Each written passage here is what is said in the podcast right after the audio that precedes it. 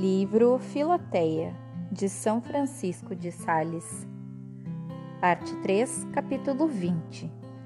Diferença das amizades vãs e verdadeiras. Vou te dar agora, Filoteia, um aviso importantíssimo e uma regra geral. O mel de Heracleia, de que já falei, e que é um veneno muito destrutivo, assemelha-se muito ao mel ordinário, que é tão saudável, e há um grande perigo de tomar um pelo outro, ou de tomar uma mistura de ambos, porque a utilidade de um não impede a malignidade do outro. Também quanto às amizades, é preciso muito cuidado para não nos enganarmos, principalmente tratando-se de uma pessoa do sexo diverso, por melhores que sejam os princípios que nos unam a ela. Pois o demônio tapa os olhos aos que se amam. Começa-se por um amor virtuoso, mas se não tomarem precauções prudentes, o amor frívolo se vai misturando e depois vem o amor sensual e por fim o amor carnal. Sim, mesmo no amor espiritual não se está livre de perigo.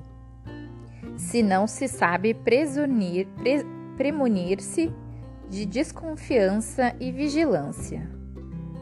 Conquanto o engano aqui não seja tão fácil, porque a inocência perfeita do coração descobre imediatamente tudo o que se pode ajuntar aí de impuro. Assim como as manchas aparecem muito mais sobre o branco. Eis aí a razão porque, quando o demônio quer corromper o amor todo espiritual, o faz com mais astúcia, tentando ver se pode sugerir primeiro algumas disposições menos favoráveis à pureza.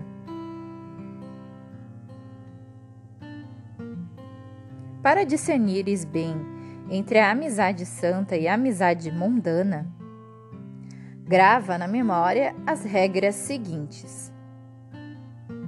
O mel de Heracleia é mais doce a língua que o mel vulgar, porque as abelhas o vão colher no acônito, que lhe dá esta doçura extraordinária.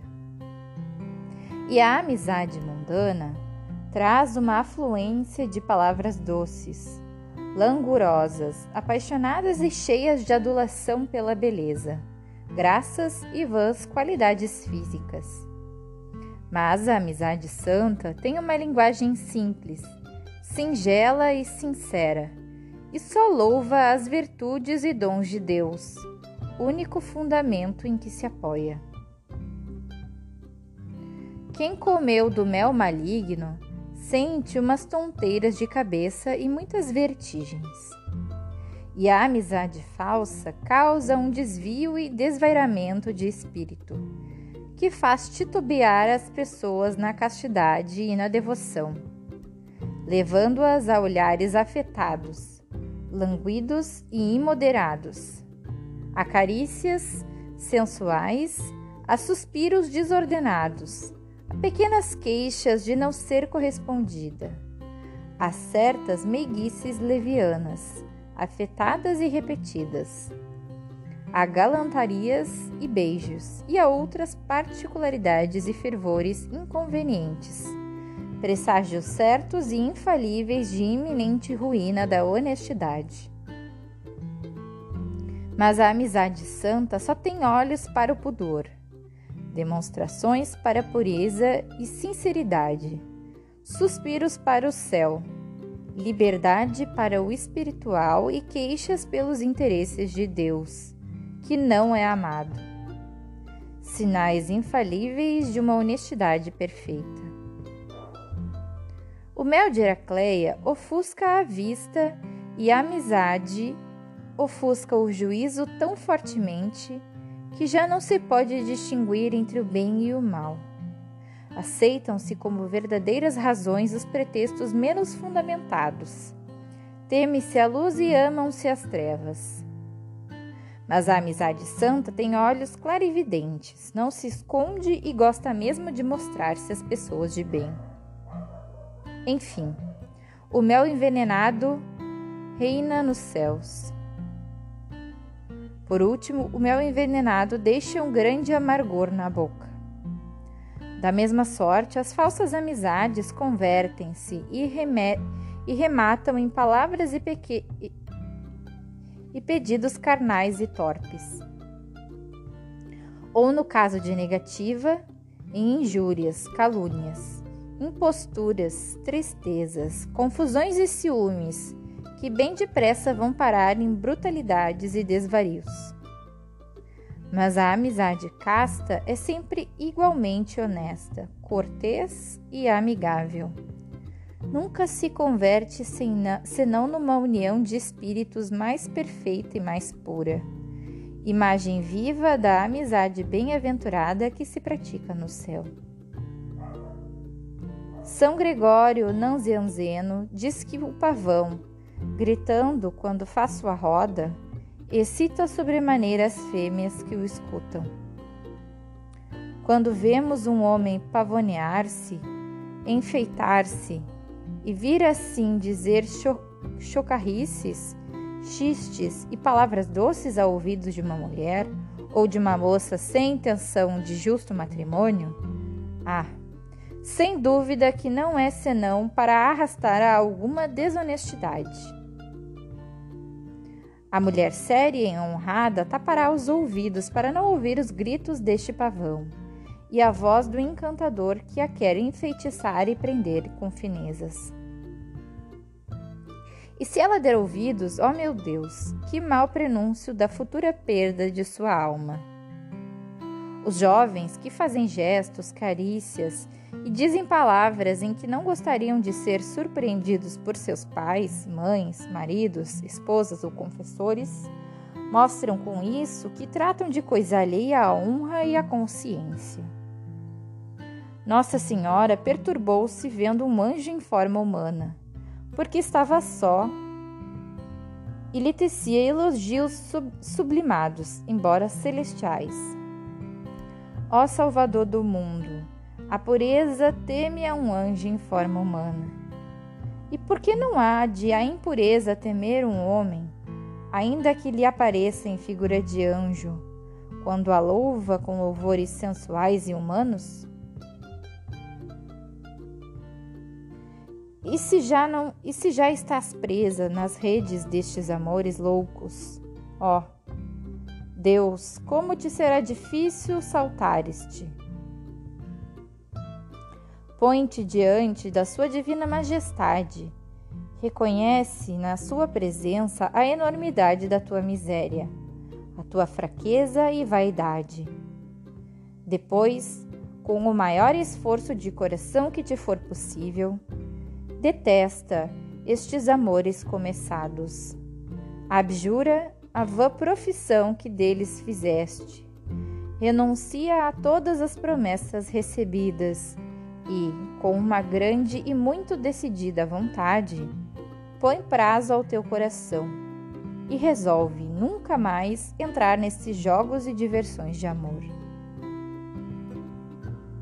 Se te podes afastar do objeto deles, sem restrições, o aprovo.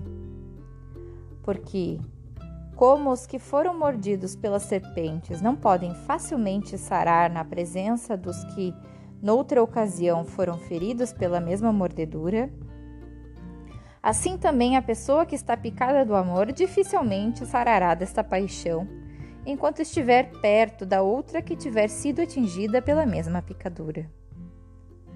A mudança de lugar serve sobremaneira para abrandar os ardores e inquietações, quer da dor, quer do amor. O mancebo de quem fala Santo Ambrósio no segundo livro da Penitência, tendo feito uma longa viagem, tornou-se em absoluto liberto dos loucos amores que se entregara e ficou de tal sorte mudado que a louca namorada, encontrando-o e dizendo-lhe: Não me conheces? Eu sou a mesma, ele respondeu. Sim, mas eu não sou o mesmo. A ausência tinha operado nele esta feliz mudança.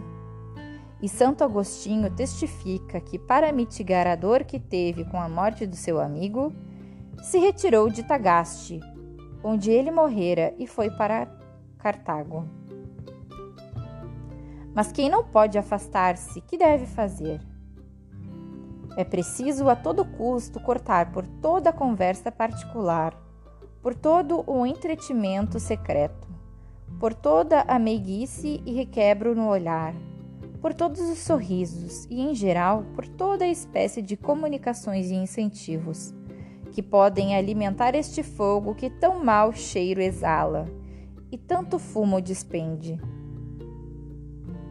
Quando muito, se é forçoso falar ao cúmplice, que seja apenas para declarar, por uma audaciosa, curta e severa protestação, o eterno divórcio que se jurou. Eu grito bem alto a todos os que caíram nestes laços dos namoros: cortai, despedaçai, quebrai. É preciso não perder tempo a descoser estas amizades loucas. É preciso rasgá-las e despedaçá-las. Não se hão de desatar os nós.